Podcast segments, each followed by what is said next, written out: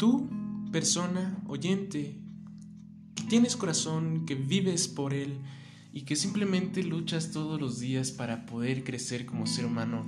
Sí, tú, persona que tiene expectativas, que tiene realismo al mismo tiempo y al final tiene metas y sueños. Tú, persona que me oyes, este podcast es para ti, es para entrar en conciencia y para crear reflexión.